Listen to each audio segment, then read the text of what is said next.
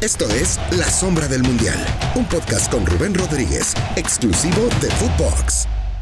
Hola banda, ¿cómo están? Episodio 12 de La Sombra del Mundial. Muchas gracias por estar con nosotros, muchas gracias por darte el tiempo de darle play. Eh, si usted escuchó el episodio número 11, de verdad, dele, dele play, regréselo, vale muchísimo la pena. Vamos a continuar con esta gran charla con Jaime Lozano, al cual le agradezco. Un hombre que ha picado piedra, un hombre que empezó muy joven, que ha, que ha estado batallando, que toca puertas, que no se vence, en fin, una, un gran, una gran lección de vida. Y yo creo que en sus planes, lo vamos a contar al final, yo creo que debe estar escribiendo un libro porque valdría la pena que escribiera un libro Jaime Lozano o si no es que ya lo está escribiendo, ¿no? Pero nos lo va a contar más al ratito. Pero bueno, Jaime Lozano está en la sombra del mundial, episodio número 12. No olvide darle play en cualquier plataforma en la que más le guste, Spotify o la que guste.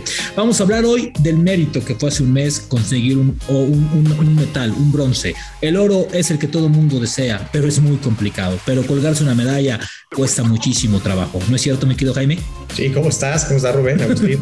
Nuevamente, eh, sí, es complicadísimo. ¿Cuántos atletas, pues, ni siquiera se llegan a calificar, ¿no? Toda su vida para, para poder estar en los Juegos Olímpicos y ni siquiera tienen la posibilidad de estar en los Juegos Olímpicos. Y, cuántos otros van y, así como van tienen que regresarse porque, pues, hay atletas mejores preparados o con mayores capacidades que, que, que, hacen que ellos, pues, parezca que cualquier esfuerzo sea insignificante, pero nosotros creo que fuimos de los primeros en llegar a Japón, porque así lo planeamos, queríamos llegar con tiempo, adaptarnos, y, de los últimos, afortunadamente, en regresarnos, ¿no? Gracias al, al torneo que pudimos dar.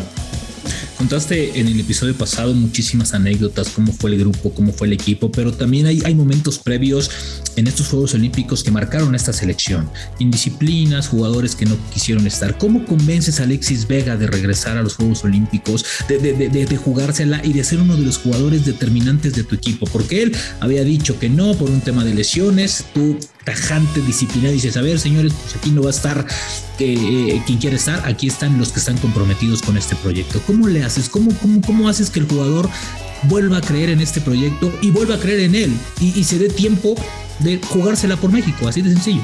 Pues hay, que, hay que hablar, hay que hablar mucho. Eh, fíjate que yo no soy de muchas palabras, pero cuando es de fútbol creo que no me para la boca. Y ser muy claros, ser muy claros en el mensaje. Me preocupo mucho por ser claros eh, por tener esa comunicación muy directa, no mandar a nadie más, ni, mucho menos, ni mandar mensajes por la prensa, ser muy directo. Después de esa conferencia que dio Alexis, hablé con él, eh, no inmediatamente, porque también quería asimilar y analizar lo que había dicho y por qué lo había dicho y cómo lo había dicho. Entonces, hablé con él y le hice ver mis puntos de vista y le hice ver lo que acabas de decir, que que aquí nadie tiene que, nadie está a fuerza en la selección, nadie va a unos Juegos Olímpicos por obligación y mucho menos. Que el que quiere estar tiene que ganárselo primero en su club y después venir a demostrar que, que, lo que vimos eh, pues, eh, tiene coherencia o congruencia con lo que estamos, con lo que pedimos para una selección nacional. Entonces, él lo entendió, él habló conmigo, él a cierto punto dijo que se malinterpretó, que él no quería decir eso, que sí quería estar, pero su lesión, la última vez que vino y todo esto. Entonces, pues hay que ser muy claros, hay que hablar las cosas, no, no insinuar, no quedarnos con, un prejuicio, con un juicio que, que entendí, creo que entendí esto. Entonces, hablar y a ver, ¿qué quieres decir con esto? ¿No quieres estar?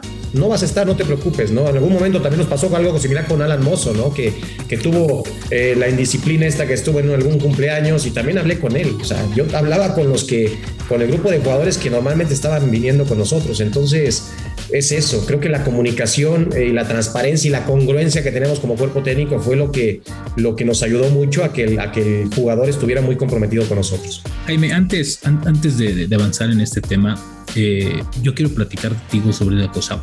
Eh, anteriormente hablaste de, todo el revés de que te dio el fútbol. Llegas, tocas la puerta, presentas un proyecto y te sumas. La federación en ningún momento buscó a Jaime Lozano como un proyecto selección. Llegaste y te lo ganaste. ¿De dónde diablos encontraste la motivación? ¿No? Ya hablábamos de, que habías enfrentado cuando eras técnico de, gallos, ¿no? A, la mayoría de los jugadores, pero la motivación para volverte a subir a un tema de selección nacional cuando te había dado un revés muy fuerte en tu, en tu época de jugador. O sea, ¿dónde diablos dices, a ver, va la mía? Yo quiero ser técnico de la selección y en algún punto tal vez técnico de la mayor en unos años más. ¿De dónde sacas esta fuerza para decirles, va la mía, va al revés? Eh, mira Rubén, la verdad es que si me hice técnico es porque eh, quiero cumplir sueños que no me alcanzaron como jugador. y uno de ellos era estar en los Juegos Olímpicos. Eh, uno de ellos era esto justamente, poder vivir esa experiencia, poder vivir eh, esta, esta sensación de estar en, una vía olímpica y todo lo que, lo que conlleva, ¿no? otros, otro sueño inmediato o no inmediato, pero también que tengo muy en la cabeza es dirigir a la mayor y, estar en un, mundial. Y yo lo dije en la conferencia de despedida, me voy a preparar para el día que pueda ser candidato a eh, no lo duden y, confíen en mí nuevamente. Y después, eh, obviamente, jugar en Europa. Pude jugar, pero en un club, no. Entonces, también eso, esos son los, sueños que tengo. Y la motivación es porque es lo único que sé hacer, Rubén. si he estado desde los 5 años entrenando toda mi vida para ser profesional y después estuve de los 19 a los 34 jugando fútbol y haciendo lo mismo todos los días, y después de que me retiré y desde antes ya me estaba preparando para ser entrenador, es mi gran pasión, es mi gran amor y es lo único que sé hacer muy bien. Entonces, ¿cómo no dedicarme a algo que me apasiona, que me gusta y, y que espero que no lo escuchen muchos directivos, que prácticamente lo haría sin sueldo alguno? No, no, no, ojalá y no lo escuchen el directivo, por favor, porque de por sí para el técnico mexicano ya agarran lo que dejan y vamos a platicar más adelante de eso, Jaime. Jaime, tu punto importante en Tokio. Hubo momentos muy importantes, una derrota eh, dolorosa frente a Japón, una derrota que cala, pero de ahí la selección agarra jugadores que al principio anduvieron de maravilla, después anduvieron finitos, finitos, y otros jugadores que se montaron sobre ese riel y ya no bajaron. Yo soy de los que cree que marcar una figura es injusto, porque todos lo hicieron de maravilla. ¿Cuál fue el punto más importante y cuál fue el punto donde dijiste, híjole, aquí es donde tenemos que recuperar? Creo que todo se basa, Rubén, en una idea de juego clara. Yo me parece que es esto, ¿no? Y que después los, los resultados te acompañen. Eh, así, eh, a, poniéndote un ejemplo muy claro, nosotros éramos un equipo que nos gustaba presionar, ¿sí? Y eso lo fuimos adaptando en el proceso. No, no empezamos el proceso queriendo presionar, pero durante el proceso tienes tanto tiempo fuera de cancha y analizando a tus jugadores y a, rivales y a otros equipos que fuimos adaptando esta presión a nuestro modelo de juego. Y después venían jugadores y la verdad que, para ser sinceros, hay pocos equipos, no en México, en el mundo, que presionen bien. Entonces, le dábamos mucho valor a la presión. Hicimos muchos goles importantes por presionar, recuperar y atacar inmediatamente. Entonces, eh, creo que la idea era muy clara, eran tres, cuatro cosas muy, muy, muy claras. Y después ir sumando de a poquito. Y después, si te acompañan los resultados y esas acciones que estás pidiendo y que entrenas se dan después en el partido, como te voy a dar un ejemplo muy padre. Y creo que fue el gol que más festejé en los Juegos Olímpicos. El gol que mete Alexis Vega de tiro de esquina, el tercero contra Japón, yo creo que lo practicamos cinco tiros de esquina un día antes. O sea, no es que este lo practicamos desde el CAR. No, no, no, no tienes tiempo de practicar. Analizamos a Japón, cómo te defiende el tiro de esquina, dónde están los espacios, a quién le damos la ventaja y después cinco tiros de esquina cuatro o cinco tiros de esquina. A ver, hacemos esto, pack. Hacemos esto, pack. ¿Está claro? Sí. Romo bloquea, sí. Ta, ta, sí y haces el gol y, creo que es de las cosas más bonitas como entrenador, que, es, que, que, se vea reflejado algo que entrenaste, ¿no? Y, hacer un gol, eh, un golazo para mí como, como el que se hizo, por decirte uno, ¿no? Los desmarques de Romo en el gol de Corea, que es un golazo, el que Córdoba empieza a patear más de lejos, o sea, son cosas que les vas pidiendo y los vas hasta fastidiando de tantos videos, de, tantos videos individuales, de sesiones grupales, pero es la única forma para mí de avanzar y, demostrarles eh, que, que, da resultado, ¿no? Este, vamos a hacer esto porque va a dar, de verdad que va a dar, confíen en nosotros, ¿no? Entonces, eso creo que los refuerzos fueron fundamentales, fueron refuerzos líderes, fueron ejemplares, fueron congruentes, siempre puntuales a todas las citas, se morían por, por estar en estos Juegos Olímpicos y lo demostraron en cada minuto que estuvieron dentro y fuera del campo. Oye, eh, eh, eh, obviamente la satisfacción es colgarte la medalla, pero te conozco y, sé que a nivel grupo has de tener satisfacciones mucho más importantes, ¿no? Y, y, que les das mucho más valor que a veces a un mismo trofeo. ¿Cuál podría ser una de ellas, Jaime? para mí el que ya sé que algunos tenían algunas, bueno, algunos clubes interesados en, en ellos, pero yo, yo, lo decía ya mucho. Me encantaría que, que, todos o la gran mayoría pudieran quedarse en Europa jugando. Eso para mí sería lo mejor. El ver el crecimiento y el nivel que alcanzó el grupo, porque como bien dices, no es uno o dos jugadores. Eh, normalmente con nuestra idea de juego no tenemos un goleador, aunque, aunque aquí fue, me parece, Sebastián, ¿no? Pero son, creo que fueron siete, ocho los que anotaron gol en este torneo y son muchos, ¿no? Veas a Francia, que si no era Guiñac no era nadie, ¿no? Y ves equipos así, que si no era Cubo y algún otro, este, Doan en Japón, pues costaba trabajo y los nulificas y no pasa más. Entonces, nuestra idea de juego es para eso, para que todo el grupo resalte, se potencialice y, se sientan cómodos y a gusto con, con, lo que estamos haciendo dentro de la cancha y se diviertan, porque el fútbol al final todos estamos por diversión, por juego y después lo, lo llevamos a un, a un grado mayor de, de, un trabajo, pero todos estamos aquí por el gusto de, de estar después de meses de trabajo, de años de estar viendo videos, de analizar del preolímpico, que se prolongó, que si no se jugaba, que si sí, cuando los castiga la FIFA en esta parte del grito, ¿a qué te sabe el bronce, Jaime? Oro. mira que soy muy ambicioso y cada que me preguntan qué quieres, oro.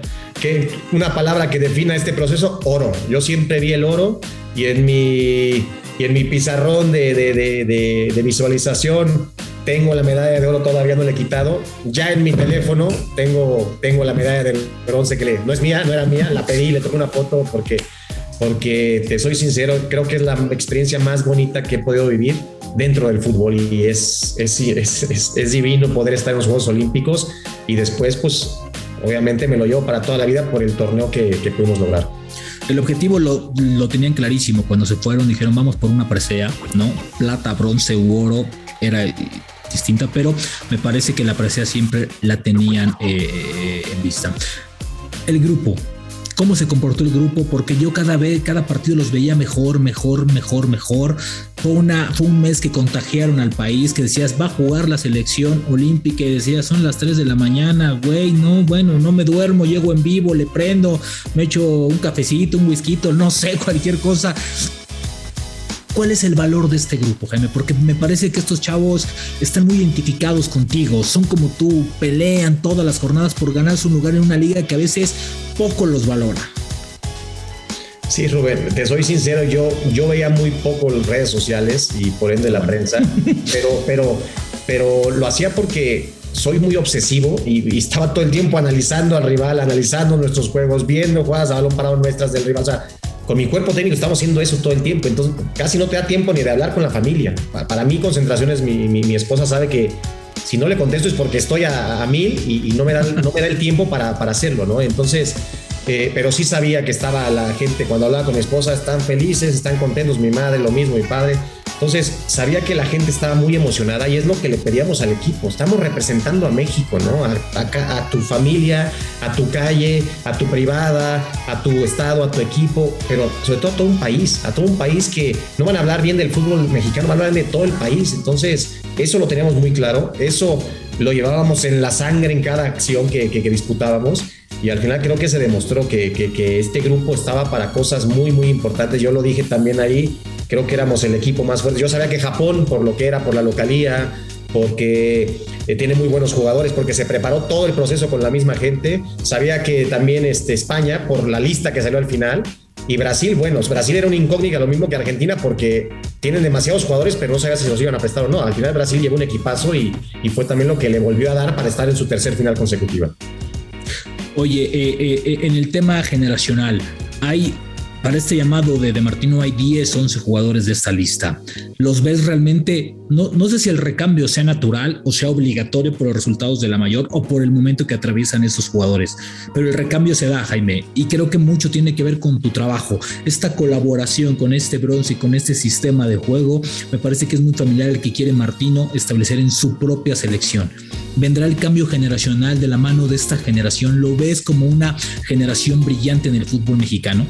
Sí, ya, ya, lo, ya lo venía manejando Gerardo así, ¿no? Gerardo Martino ya venía manejando algunos, algunos nombres o varios nombres de estos y creo que fue un logro importante que también le puede dar certeza a Martino para, para seguir confiando en estos jóvenes jugadores. Creo que jugadores, una mezcla muy, muy, este, muy rica en cuanto a experiencia, en cuanto a juventud. Entonces creo que el, el cambio generacional está ahí, está ahí. Obviamente con, creo que ayuda, ayuda mucho este, este medalla de bronce y sin duda que yo lo que veía en selecciones que, que hay jugadores y algunos de los que fueron con nosotros y otros que se quedaron, que el nivel es de verdad muy similar. Simplemente lo que tú comentas, que al no tener minutos en su club, pues automáticamente no debería ser así, pero automáticamente la confianza no es la misma que el que viene jugando cada ocho días. Entonces, por eso se ve una mayor diferencia. Pero hay jugadores este, que tienen un gran, gran potencial, un gran nivel y, el, tema es que les den los minutos en, sus equipos. Mi querido Jaime, ha sido un gusto tenerte eh, el día de hoy en el episodio 12. Eh, voy a ver la manera de que salgamos un episodio 13 contigo para hablar del técnico mexicano, porque tienes unas historias, hermano, fantásticas. Qué bonita charla. Es más, no te voy a despedir, te voy a comprometer a que, a que te avientes un, episodio número 13 para hablar del técnico mexicano y las posibilidades de su liga. ¿Te late? Claro que sí. Bueno, pues entonces no vamos a despedir a Jaime Lozano. Escuchen el episodio número 13, porque este hombre tiene historias y le vamos a preguntar ahora sí si va a sacar su libro, porque vale la pena. Dele play en cualquier plataforma y nos vemos el próximo martes. Esto fue La Sombra del Mundial con Rubén Rodríguez, podcast exclusivo de Footbox.